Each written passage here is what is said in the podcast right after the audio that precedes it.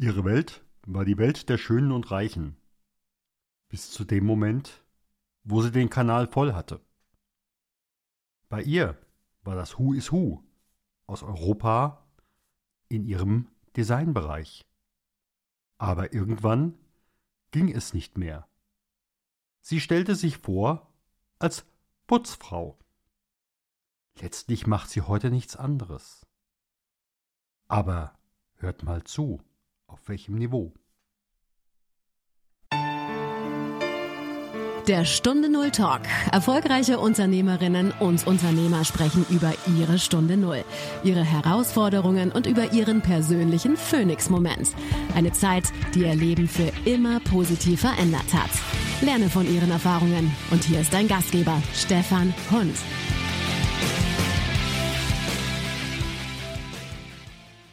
Stunde Null. In deinem Leben stockt es?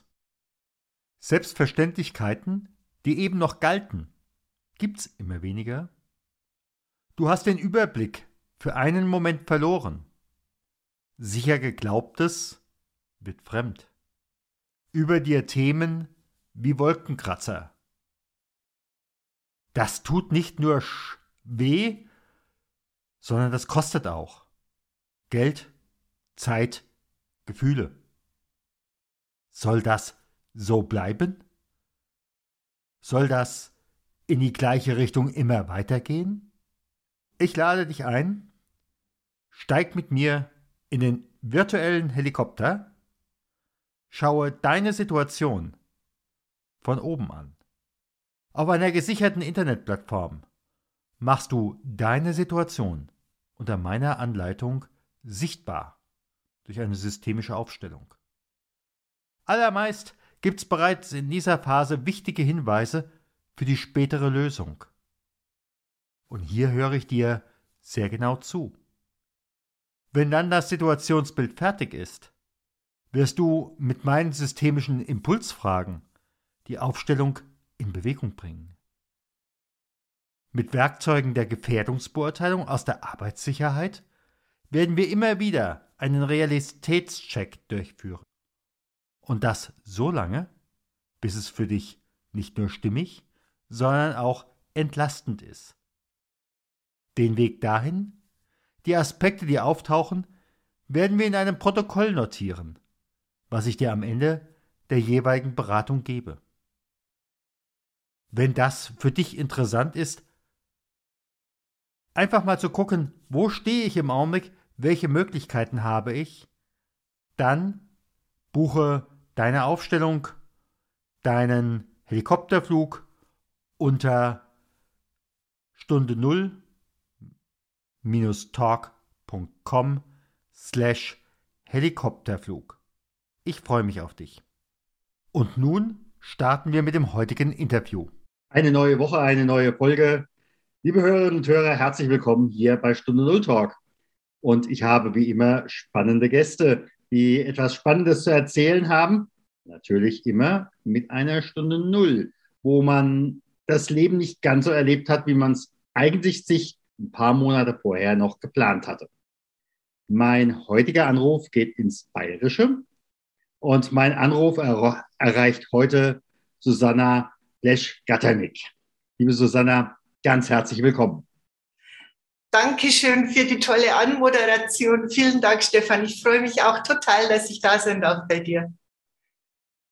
Wir haben uns ja vermeintlich über einen Zufall kennengelernt. Ich denke immer, das ist ja das, was einem zufällt. Was meinst du? Gibt es Zufälle? Es fällt einem zu, das sagst du wirklich. Und deswegen fällt es uns immer positiv zu, so wie du mir auch positiv zugefallen bist. Wir haben uns ja in einer Video-Challenge kennengelernt und die Menschen treffen sich halt an dem Zeitpunkt oder zu dem Zeitpunkt, wo es halt, wo sie sich über den Weg laufen sollen oder dürfen. Meine erste Frage ist immer, was muss ich haben wollen, um heute dein Kunde zu werden? Also in erster Linie Mut, dich selber anzuschauen und ganz tief zu gehen also nicht an der Oberfläche zu, zu kratzen, sondern ja, das Eingemachte anzuschauen. Wirklich bereit zu sein, auch wirklich all in zu gehen. zu begreifen, dass das Innen und Außen eins ist, dass es wichtig ist, dass das Innen klar und pur und rein ist, dass nicht nur die Arbeit im Mindset notwendig ist, sondern dass der Körper sehr wohl auch eine ganz wesentliche Rolle spielt in der ganzen Geschichte. Und das ist so, wie wenn du klares Wasser in ein dreckiges Gefäß gießt, dann ist es auch nicht sauber. Das heißt. Aber sag mal, wollen die meisten Leute im Augenblick da überhaupt hingucken? Es sind wenige, es sind Stecknadeln im Heuhaufen. Die, man findet sich immer, so wie wir beide uns ja auch gefunden haben. Also Zufälle gibt es nicht. Und ich denke, man läuft sich schon zum richtigen Zeitpunkt über den Weg und dann ist halt, ergibt sich ein Gespräch, es ergibt sich ein Chat, man findet sich sympathisch, man merkt, da ist eine Wellenlänge und dann fragt derjenige halt nach, was machst du eigentlich, was unterscheidet dich von den anderen? Und wenn ich dann sage, ich bin Putzfrau, dann lachen sie erstmal, weil ich wirklich Putzfrau bin. Das heißt, ich, ich reinige erstmal auf Zellebene. Das ist unsere kleinste Einheit. Wir haben circa 100 Billionen davon. Die gucke ich erstmal, dass ich die von dem ganzen alten Schrott, der da sich in unserem ganzen Leben da angesammelt hat, dass ich da mal klar Schiff mache. Das ist mal so der erste Schritt. Ja, da gehe ich gleich nochmal zurück. Was war für dich eigentlich so die, dieser erste große Turnaround? Du hast mir mal so einen Tipp gegeben, das war so um die 30. Ja, das habe ich dir schon mal gesagt. Also ich habe dir meine Geschichte ja schon mal erzählt. Ich war ja mal sehr in der Oberfläche unterwegs, also in der Welt des Schönen und des Designs und bis zu meinem 30. Lebensjahr. Das heißt, ich habe sehr jung mein Unternehmen gegründet. Es war ein Designstudio. Ich hatte damals mein Hobby zum Beruf gemacht und war da sehr schnell sehr weit oben. Das heißt, mein Geschäft gehörte zu den besten Designstudios Europas. Es war ganz winzig, aber das macht nichts.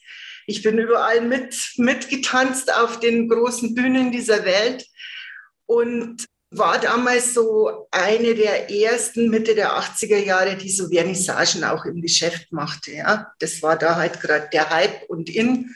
Ich habe halt von Jazzkonzert bis hin zu Ausstellungen alles veranstaltet, einfach um auch Kunden zu, ins Geschäft zu bekommen und habe mir da bei einer Vernissage ein Steinbar-Virus eingefangen. Sprich, das wurde ein pfeifisches Drüsenfieber draus, das nicht diagnostiziert wurde von meinem Hals-Nasen-Ohrenarzt und das ging dann nach zwei Jahren in Lymphdrüsenkrebs über.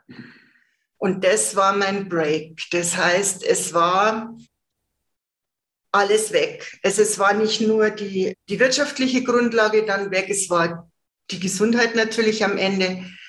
Die Ehe war, war kaputt, war auch weg. Ich meine, das ist ja auch so, so etwas, entweder man wächst mehr zusammen oder es geht auseinander. Ja, also zwei Drittel, also über 70 Prozent von denjenigen, die ich, mit denen ich mich unterhalten habe und die eine Stunde Null hatten, hatten am Ende nicht mehr den gleichen Partner wie zuvor. Ja, also ich hatte keinen, denn ich war, ich war auch zu schwach. Ich war einfach damit beschäftigt, mein Leben zu, zu retten. Wenn ich was habe, ist es, war das von Anfang an ein Riesenüberlebenswille und auch ein, ich dachte mir immer, für irgendwas hat das einen Sinn, was ich jetzt durchmache. Es hat für irgendwas einen Sinn und das war so mein ganz großer Schwenk von dieser schönen Außenwelt nach innen, denn ich wollte einfach wissen, warum passiert mir das? Was ist der Grund? Und Zeit hatte ich sehr viel, denn ich war ja langzeit krank geschrieben auch vom, von den Ärzten und die Zeit habe ich halt einfach genutzt, um der Sache auf den Grund zu gehen. Das heißt, ich habe dann meine Heilpraktikerausbildung gemacht. Ich habe bin in die Psychologie dann mit eingestiegen. Ich habe selber natürlich klassische Psychotherapie durchlaufen, das heißt also Analyse, Tiefenpsychologie, einfach, also diese ganz klassische Schule, wirklich handfeste Sachen die mir immer mehr die Augen geöffnet haben über die ganze Problematik, woher kommt Krankheit, weshalb ist sie da, mir aber auch zudem eine weitere Tür geöffnet haben, nämlich die Tür zurück in meinen Glauben. Und das war meine Basis. die mhm. mich die ganzen ja, Jahre Ich möchte gerade erst nochmal an der Stelle einhaken. Ich war ja nun lange auch Klinikpfarrer und weiß daher, die Lymphe, Lymphdrüsenkrebs, das hat ja, und dann sind wir wieder am Anfang, nämlich an dem Thema, in letzter Konsequenz ist ja die Lymphdrüse die, die, der Abwasserkanal des Körpers. Genau. Ja. Und im Endeffekt machst du ja jetzt nichts anderes, oder? ich mache jetzt nichts anderes. Nee, ich reinige, ich reinige die Kanäle. Ja, ja ich bin neben Putzfrau jetzt auch noch Kanalreiniger. oder? ich bin neben Putzfrau auch noch Kanalreiniger. Das ist gut, das muss ich mir auf jeden Fall merken. Nee, das stimmt. Denn es ist so, die Lymphe ist ja unser Körperwasser. Ja, und die ist im Idealfall so rein und so sauber wie das Fruchtwasser, in dem das Baby schwimmt. Und wenn wir jetzt diese Analogie nehmen, wie innen so außen, spiegelt uns die Welt im Außen letztendlich nichts anderes. Die Meere sind letztendlich genauso verdreckt wie unser Körper innen drinnen. Nur es ist uns halt, das Außen ist uns jetzt bewusst, aber was den meisten Menschen nicht bewusst ist, ist, wie es innen aussieht. Denn es ist immer so, solange keine Symptom Symptomatik da ist oder eine schwere Krankheit schon da ist, guckt man nicht hin. Man weiß nicht, was mit wie weit schon ist, wie weit das Fass am Überlaufen schon in, im, im Begriff ist. In der das, Regel nicht. Erst dann, wenn man auf unter 25 Prozent ist, wenn man es kybernetisch sieht, dann genau. sieht man auf einmal, da sind ein paar Defizite da. Genau, und dann erst beginnt man nachzuforschen und nachzuschauen. Und das ist halt, die, die Uhren laufen jetzt auch wesentlich schneller natürlich, als sie vor 30 Jahren gelaufen sind. Was ich auch noch dazu sagen muss, ich bin von vornherein den naturheilkundlichen Weg gegangen. Das heißt, ich habe mich damals schon entschieden und das war jetzt rückblickend gesehen wirklich mehr als mutig zu sagen, also ich mache keine Chemo, ich kriege keine Bestrahlung, ich kriege auch keine Knochenmarkstransplantation. Ich hatte Gelegenheit und die war einfach wie aus dem Nichts da, zu einer naturheilkundlichen Ärztin auch zu kommen und da nach Dr. Reckeweg eine Therapie einfach zu kriegen, eine Spritzentherapie. Bin von einem Tag auf den anderen Vegetarierin geworden, weil der Körper das alles nicht mehr verarbeiten konnte. Also es war alles schon sehr, sehr heftig und es hat auch lange Jahre gedauert, bis ich aus der akuten Gefahr wirklich draußen war und wiederum jetzt diesen fast 30-jährigen Suchweg meinerseits bis ich dann schließlich auf diese ganzen Schlüsselsachen gekommen bin, die ich jetzt auch benutze, um, um anderen Menschen bei der Reinigung zu helfen. Ihres Körpers, ihrer Abwasserkanäle, generell ihrer Kanäle, ihrer ganzen Kanalisation, egal wohin auch immer dann die Anbindung gehen mag. Es geht immer um Reinheit, um Klarheit, um bei sich sein und letztendlich um wesentlich mehr als nur um den Körper. Aber man, man kann ja von verschiedenen Seiten einsteigen in die Thematik. Und meins ist halt jetzt einfach von, auf der Körperebene. Und wenn ich die Zelle reinkriege, dann kriege ich den, dann ist der, der ganze Rest automatisch klar. Und die Zellgewässer, das mache ich mit. Es geht einfach darum, dass du sagst, Krankheit und es hat schon Otto Warburg gesagt, der 1931 den Nobelpreis für Medizin dafür bekommen hat, für seine Forschungen, dass jegliche Krankheit zwei Ursachen hat. Einmal die Übersäuerung im Körper, wobei wir dann wieder im Lymphsystem sind, in der sauren Wasserzusammensetzung sozusagen und einem Mangel an Elektronen. Mhm. Und wenn die, an diesen beiden Dingen setze ich an frage nochmal eine andere Richtung. Ich weiß nicht, ob du mit dem Begriff etwas anfangen kannst an dieser Stelle. Gibt es morphische Felder? Also ich denke, dass ich bin jetzt kein Mensch, der sich so intensiv mit Quantenphysik beschäftigt hat. Ja. Ja, ich unterscheide mich da sicherlich ganz viel von anderen Leuten, auch von Kollegen aus der Salutogenese. Äh, ich gehe einen ganz anderen Weg. Bei mir ist es so, dass ich sehr viel intuitiv sofort erfasse und als richtig befinde und dann einfach ausprobiere und mich gar nicht so sehr mit diesen allgemeinen Begriffen, die ja jetzt so, sehr rumschwirren, wie eben auch morphogenetische Felder beschäftige, sondern ich bin ein absoluter Praktiker. Es ist immer sehr bodenständig, was ich mache. Und ich kriege das in die, in die Hände und ich mache dann halt was draus. Und ich probiere es alles an mir in erster Linie selber aus, ob es passt oder nicht. Und zu den morphogenetischen Feldern kann ich nur so weit was sagen. Das ganze Universum ist Klang. Die ganze Materie mhm. ist eine einzige Schwingungsfrequenz. Und wir sind alle untereinander verbunden. Das, das geht gar nicht anders. Wir, sind, wir kommen alle aus einem und wir gehen in eins zurück. Mhm. Und insofern, ich dringe da gar nicht tiefer ein. Es, ich ich kenne viele Leute, die, die, machen da, die machen das sehr zu ihrem Thema, aber ich arbeite anders. Also ich würde es gar nicht, natürlich, ich weiß, dass da so manche ich will nicht gerade sagen, sogar die Bergbauern bei der, bei der Bearbeitung der morphogenetischen Felder sind. Für mich ist eher die Frage, es gibt Menschen oder Situationen, die ziehen immer wieder die gleiche, um jetzt eine Theatermetapher zu nehmen, immer wieder das gleiche Stück auf eine Bühne. Meist ein Drama, ja kann ein Drama sein, kann auch ein Lustspiel sein. Ja, kann auch eine Komödie ja. sein, ja. Ja, mhm. kann, kann, kann beides sein. In der Regel ist es eher ein Drama. Wobei die grundsätzlichen Rollen besetzt sind. Die Frage ist nur, wer schlüpft in die Rolle? Da, da stellst du mir aber jetzt eine Frage, da muss ich jetzt ganz genau überlegen. Wer schlüpft in die Rolle? Wie war nochmal das mit dem morphogenetischen Feld? Also Einfach ein Beispiel. Ich habe, ich kenne ein Haus, das kenne ich ungefähr 20 Jahre. In diesem Haus passiert in bestimmten Wohnungen immer wieder das Gleiche. Auch wenn die Leute sich nicht kennen, auch wenn die Leute sich nie begegnet sind, aber es läuft immer wieder das gleiche Spiel ab.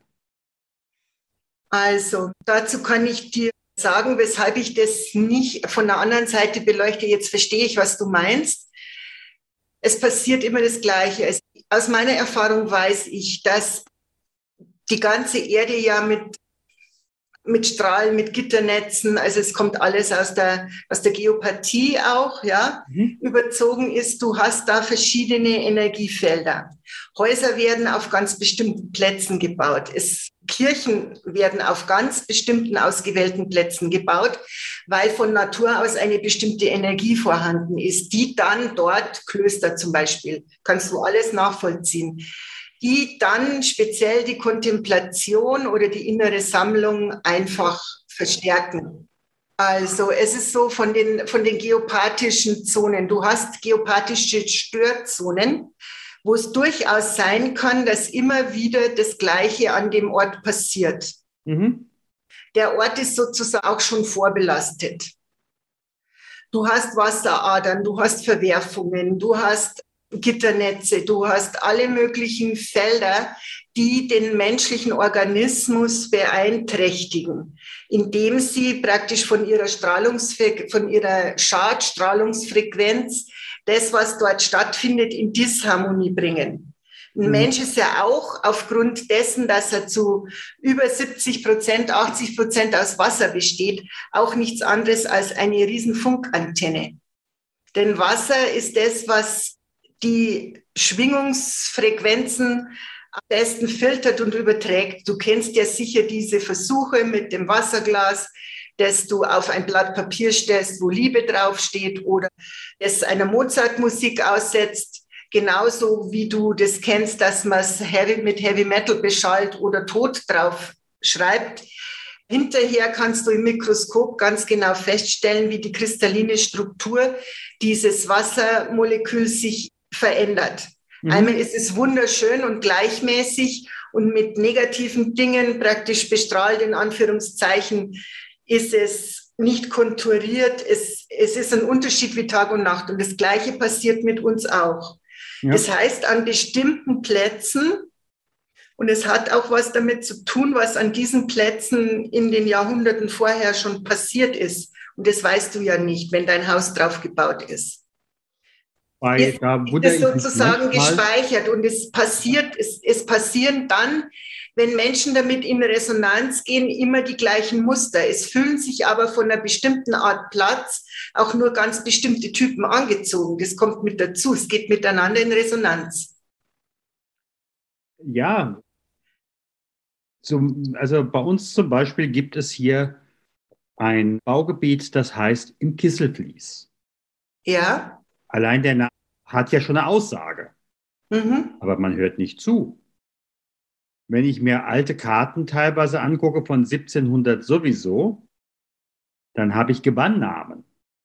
Dann habe ich auch oftmals einen Hinweis auf eine Moorsituation oder was auch immer.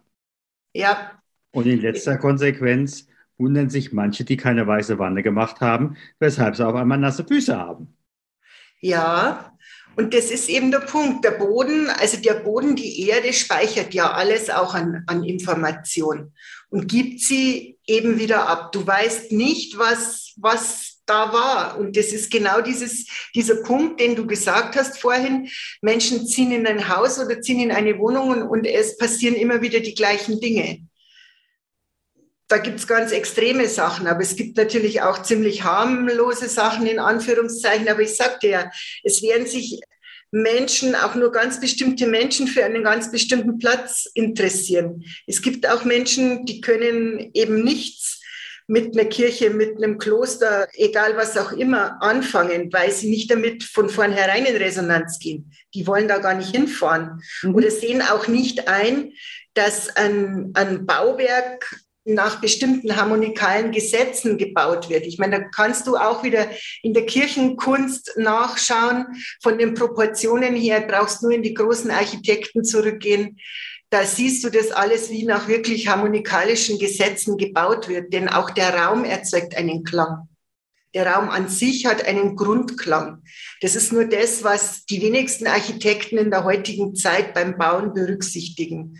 Und wenn ich mir die Architektur angucke, die ich jetzt so sehe, die aufeinander gestapelten Schuhschachteln mit anthrazitfarbenen Fenstern und verglast bis zum Boden, wo ich abends auf dem Präsentierteller sitze und dann meine Rollläden runterlassen muss, im wahrsten Sinne des Wortes, sind, es ausge sind diese Siedlungen für mich tot.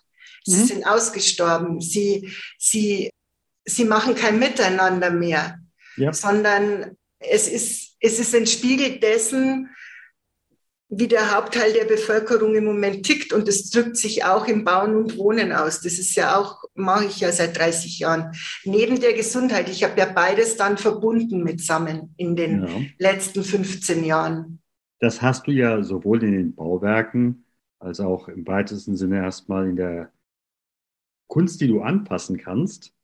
Das ist einige Jahre her, da habe ich mal eine äh, Seminararbeit oder war sogar eine Dissertation gelesen über Madonna. ja. Madonna, wie viele Sänger am Anfang, tingeln brotlos durch die Pubs und äh, wollen natürlich irgendwann einmal vor mehr als nur 20 Leuten spielen. Und äh, dann hatte sie auf einmal, wie auch immer, die Idee, ihre Konzerte aufzubauen wie eine katholische Messe. Mhm. In dem Moment, wo sie ihre Konzerte so aufbaute, waren die Konzerte voll. Siehst du, das wusste ich gar nicht. Ich wusste, dass sie damals halt immer so in so schwarzer Spitzenkleidung und mit Kreuzen etc., was ja auf ihre italienische Herkunft schließt, ja. Und man weiß ja, die Italiener sind ja im Glaubens im katholischen Glauben halt schon noch sehr aktiv etc. und die Ausgewanderten nach Amerika natürlich auch. Aber das wusste ich zum Beispiel nicht, mhm. dass genau das die Ursache war, dass sie so erfolgreich dann war mit den Konzerten. Ja, also das war damals eine, ein Vergleich zwischen dem Aufbau eines Madonna-Konzertes und einer römischen Messe. Und ist ja unglaublich. Das ist ja wirklich interessant. Ja. Also sowohl von dem Teil, was ich erstmal als evangelischer mit Sündenbekenntnis, als auch die Gnadenzusage nenne. Ja, das war ganz genauso drin. Und äh, wenn ich mir so die erfolgreichen Titel von Madonna, man kann sie mögen, man kann sie auch nicht mögen, aber zumindest, wenn ich da so manches mit vergleiche, passt das in die gleiche Liga. Ja, das stimmt. Ja. Das stimmt. Das muss, man sich mal, das muss ich mir mal genauer anschauen. Da hast du mich jetzt auf was gebracht. Nein, ich möchte es einfach nur wissen, weil, ja. ich, weil ich den Ansatz, also das ist für mich jetzt völlig, völlig neu, aber das ist total interessant. Ja. Jetzt gucken wir einfach mal in die Zukunft. Wir gehen einfach mal davon aus, dass irgendwann mal die äußeren Umstände sich verändern, mit C beginnend. Und wir haben jetzt 20 Jahre mehr. Und du guckst auf dein Leben zurück. Was würdest du sagen, was war an dieser Stelle die Quintessenz? Also die Quintessenz für mich ist immer, dass die Arbeit immer im Innen beginnt. Immer es waren für mich auch eine sehr lange Zeit, wo ich mich auch vom Außen sehr zurückgezogen habe, einfach weil ich diese Nabelschau betreiben musste, um gesund zu werden, um so gesund zu sein, wie ich jetzt bin. Wenn ich in 20 Jahren zurückschaue, dann ist die Quintessenz die, dass ich mich jetzt zum Beispiel, und da, da ist jetzt heute diese dieser Podcast, diese Podcast-Aufzeichnung mit dir wirklich auch wieder so ein Phönix aus der Asche-Moment für mich. Das ist mir heute so bewusst geworden, als ich darüber nachgedacht habe, was wir beide wohl heute besprechen werden. Denn es, ist, es erfordert immer sehr viel Mut, nach außen zu gehen und so sein Innerstes nach außen zu kehren. Und das ist jetzt schon etwas, wo ich sagen muss, das hat mich, ich habe ja das Interview mit dir jetzt oder den Podcast, du weißt, wir haben das jetzt fast ein halbes Jahr geschoben. Und jetzt ist es aber wirklich so ein Phönix aus der Asche-Moment, weil in 20 Jahren möchte ich zu, zurückgucken und sagen, die Quintessenz der letzten 20 Jahre war, dass ich mich doch dazu entschlossen habe, meinen großen Lebenstraum nach außen zu transportieren, nämlich eben dieses Gesundheitshotel. Und, und das ist etwas, wo ich nicht mehr geglaubt habe, dass ich das nach außen tragen würde. Aber das ist jetzt genauso diese Tage passiert, wo ich jetzt auch so mal einen Post drüber geschrieben habe und halt jetzt aktiv nach außen gehe, um jemanden zu finden, der als Hotelier passt, der von der Gegend her passt. Das, der Wunsch ist ja Italien. Und ich möchte meine, meine Arbeit, denn die Programme, die ich jetzt anbiete, sind ja praktisch eine Medical Spa-Sache aus diesem Hotelprogramm. Das möchte ich gern verwirklicht haben. Und zwar genau vom heutigen Tag weg. Vielleicht hört ja der ein oder andere zu, der sich da, ich sage einfach mal, energetisch angesprochen fühlt oder irgendwo auch angetriggert fühlt, nach dem Motto, ich kenne da jemanden und dem werde ich diese Podcast-Folge einfach mal auf die Ohren geben. Und vielleicht. das ist ja, ja, das ist ja ganz toll. Du weißt ja, Gottes Wege sind unergründlich. Und man geht immer wieder einen kleinen Schritt weiter und man soll halt einfach den Mut haben, auch zu sagen, was man machen will. Und, und das, denke ich, ist, ist ganz wichtig. Aber ich habe da ziemlich lange rumgeeiert jetzt. Also das war für mich jetzt schon also ein großes, ja, wie gesagt, ein großer Phoenix-Moment, wo ich sage, ja, ich jetzt packe ich das an. Viele sagen, na ja, gut, mit Ende 50 sich sowas nochmal anzutun, aber das macht nichts. Denn wenn es ein Lebenstraum ist, finde ich, dann darf er sich auch verwirklichen. Und wenn es noch dazu einer ist, der für viele Menschen, sowohl für die, die drin arbeiten werden, als die, die auch kommen, einfach was Neues ist und was Wegweisendes ist, was einfach auch auf eine, auf eine neue und auf eine humanere Welt zeigt und was sich vielleicht auch gern vervielfältigen darf für andere Hotels, dann denke ich, ist es doch etwas, was in die Welt hinaus darf. Auf jeden Fall. Ich habe ja nun viele Menschen auch auf den letzten, ich sage einfach mal Zentimetern des Lebens begleitet. Und es gab immer wieder den einen oder anderen, die da sagten, das und das hätte ich gerne gemacht, warum habe ich es nicht getan? Es gab keinen, der gesagt hat, ich war zu lange im Büro. Gott sei Dank, ich hätte ja noch länger bleiben können. Ja, es ist so, dass ich, ich habe mir in der letzten Zeit eben auch die Frage gestellt, nachdem das jetzt seit über drei Jahren ausgearbeitet in der Schublade auf Halde liegt. Und ich habe in dem Jahr ja witzigerweise auch in der Challenge, wo ich dich kennengelernt habe, auch nochmal einen Hotelspezialisten kennengelernt, der sich das Ganze, es hat mir keine Ruhe gelassen. Ich, ich habe es ihm, ich habe ihm das alles gezeigt und er ist auch mit mir dahin an den Wunschort gefahren und hat einfach nur noch gesagt, wow, das ist wirklich toll, was ihr davor habt. Ich mache das ja mit meiner Familie zusammen, haben wir das entwickelt und traut euch das, macht das. Aber es ist halt eben ein riesig, Riesenschritt, dann letztendlich doch ins Rampenlicht damit zu treten und zu sagen, so, hier sind wir und wir möchten das gern verwirklichen. Aber wenn ich ins Rampenlicht tritt, hinterlässt keine Spuren. Das ist eine, denn, denn das habe ich auch noch nicht gehört. Das ist, muss ich mir auch merken. Ich muss mir einiges aufschreiben von dem, was du mir heute gesagt hast. Du kannst doch gerne nachhören, wenn es veröffentlicht ist. Ja, ich höre es natürlich an, wenn es veröffentlicht ist, aber ich muss es ja aufschreiben. Ich brauche es irgendwie parat. Vielleicht darf ich dich ja mal zitieren. Kannst du gerne tun. Kannst du gerne tun. Ja, wir werden auf jeden Fall deine äh, Kontaktdaten und so die wichtigsten Aussagen, das habe ich ja vorher dich gebeten, ein bisschen aufzuschreiben, veröffentlichen. Und ich sage einfach mal ein ganz herzliches Dankeschön. Ich sage ein ganz herzliches Dankeschön zurück für diese Gelegenheit. Ich habe dir schon heute gesagt, ich war sehr aufgeregt. Ich hoffe, das hat man nicht zu sehr gemerkt, aber ich bin halt immer authentisch. Ja, ich kann nichts verstecken und ich denke, das ist auch gut so. Ja, also ich bin immer wieder gefragt worden, warum ich äh, nicht die Fragen vorher gebe. Ich habe es am Anfang mal gemacht, aber ich habe gesagt, ich möchte einfach nicht unbedingt immer diese glatt gebügelten, wo einige sogar noch ihre, ihre Antworten sich vorgeschrieben haben und dann fehlte nur noch der Satz, ach, ich kann gerade meine Schrift nicht lesen, kannst du es nochmal fragen?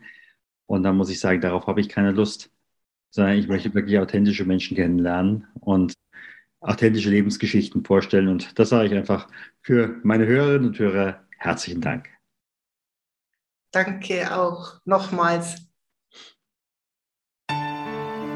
Das war eine der Erfolgsstories beim Stunde Null Talk.